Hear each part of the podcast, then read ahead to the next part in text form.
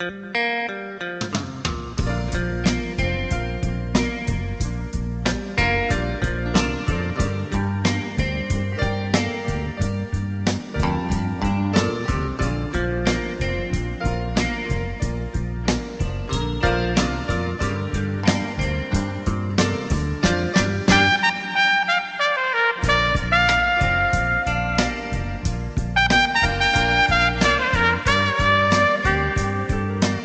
大家晚上好，今天是二零一六年的六月二十七日，非常高兴和大家相聚在咱这个微信大群哈。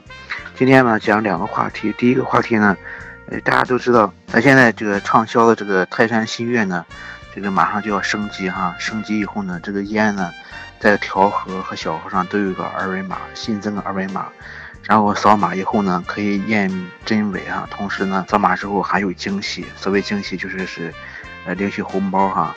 这个中奖率大概百分之六十多吧，也因为这个烟呢，啊，几乎是咱群里面每一家这个啊群友哈，这个都在这个销售的哈，所以说呢，我觉得有必要咱一块来学习一下这个如何来扫码，在这个扫码中啊注意事项是什么啊？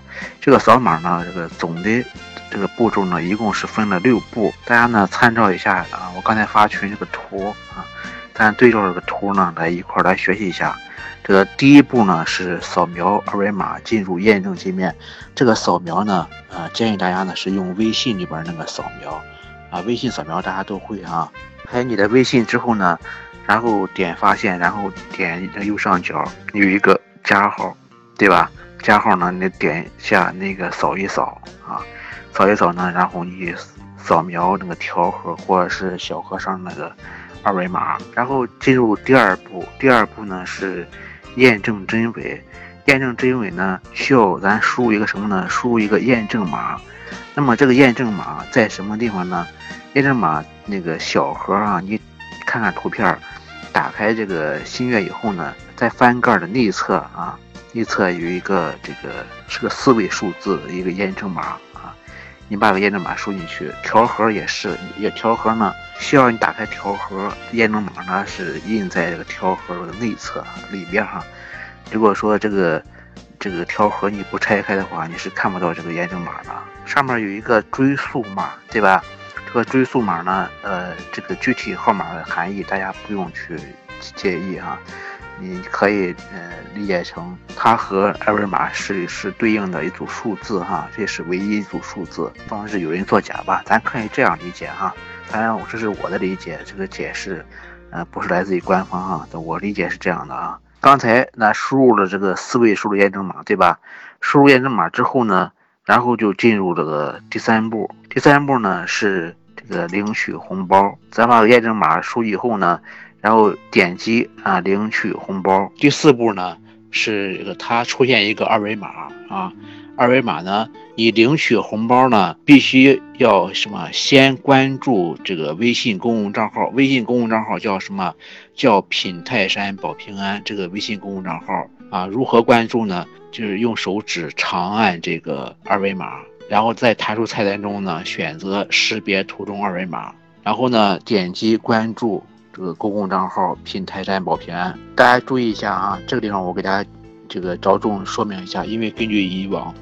这个其他烟扫码啊，容易出问题的初期哈，容易出问题就出在这个这个步骤上，第四步上。第四步呢有几个问题，大家注意一下哈。第一个呢，如果大家单纯搜“品泰山保平安”这六个字的话，会出现好几个公共账号啊。咱现在需要关注这个公共账号呢，大家注意一下，它的功能介绍里边是这泰山俱乐部服务号，账号主体呢是山东。泰山品牌文化传播有限公司讲完之后吧，我把这个公共账号呢发到群里边儿，啊，大家呢先关注一下，先把这个公共账号关注一下。你关注以后呢，这个第四步呢，你可以省略掉，先关注啊，这是我个人经验哈，你先关注，然后再进行这个扫码这个流程呢，这个出错，特别是初期哈，初期因为大家有一个熟悉的过程哈。你初期你这样操作的话，可能出错的概率能小一些。第五步呢，这个地方也要特别注意哈。第五步呢是收到中奖信息，收到中奖信息，这个中奖信息在什么地方呢？只有你关注这个品泰山保平安这个微信公共账号以后呢，在这个公共账号里边啊，他会给你发送一个呃信息提示啊。你看大家看图啊，上面有个中间追溯啊，下边要求你点一下这个阅读原文。点阅读原文之后呢，然后在服务通知选项卡中呢，就可以看到这个红包的通知。注意哈，这个是在这个微信公共账号里边啊，才能找到，就品泰山保平安这个微信公共账号里边才能找到这个中奖提示，然后在里边操作呢，才能进入第六步。第六步是领取红包，这第六步比较简单嘛啊，就是点领取红包行了。根据呃以往经验哈，第四步和第五步前期操作的时候呢，大家可能容易出错。那有群友可能问了。那么我红包领了以后，这个比方说领了个两块钱、三块钱，这个到什么地方去了呢？这个呢就到了你啊，你现在操作这个微信这个钱包里边去了啊。你看咱发红包或者你抢红包，那领的钱不都到你那个微信钱包里去吗？对吧？等同于现金。好，我现在已经把这个品泰山保平安这个微信公共账号的名片发在群里面了啊，大家点击关注一下。你现在关注呢？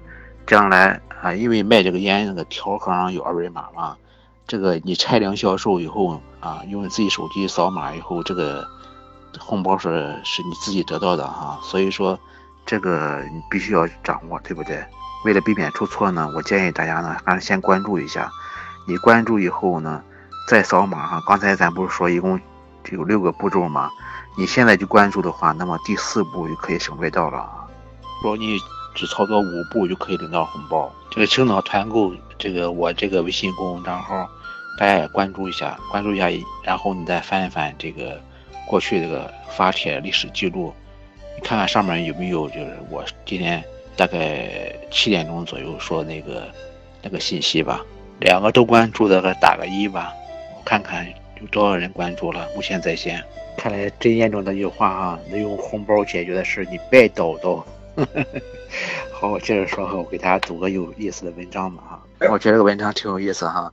这个题目呢是为什么在香港没有大超市？和大家分享啊。呃，去过香港的那里真的没有大超市，街头呢到处是小店，尤以三四十平方米的便利店居多。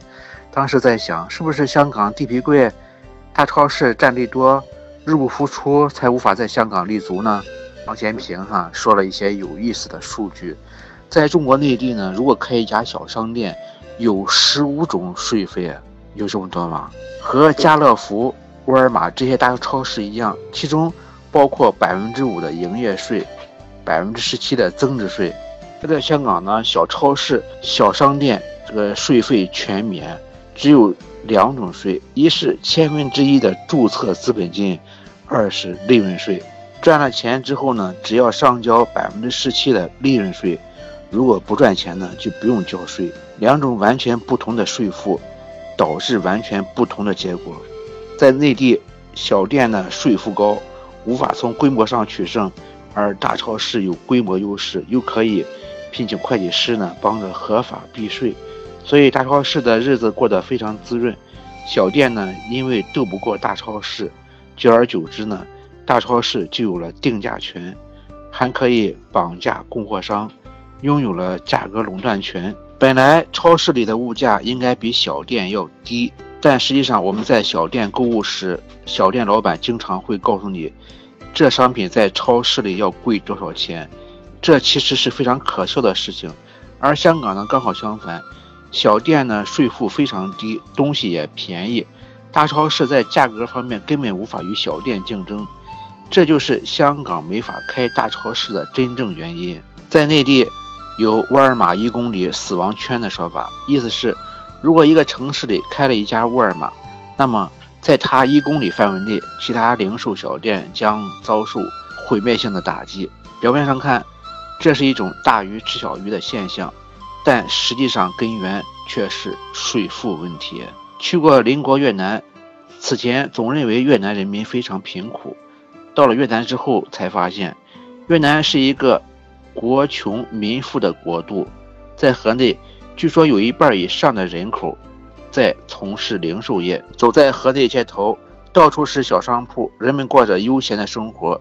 带团的导游告诉我，越南人开店不需要什么费用，税负非常低，价格也便宜。因此呢，在越南也是见不到大超市的。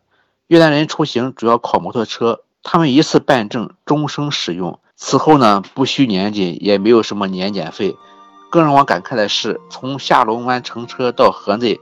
五个小时的路程，竟然没有一个收费站，还利于民还是与民争利？这其实是个理念的问题。我们建立了庞大的税收体系，税收绩效和手段可以用威猛来形容。我有一朋友开了一家网店，刚刚开始赚钱，有位记者为他写了一条新闻稿，结果第二天，税务人员就拿着报纸找上门来，要求查账。补交税款还要罚他的款。这篇文章呢刊登在二零一六年六月二十三日，呃，微信公共账号“环球移民香港定居”这个微信公共账号一篇文章哈。我当一个搬运工吧，搬来给大家读读听听哈。好，今天讲到这里吧，谢谢大家哈。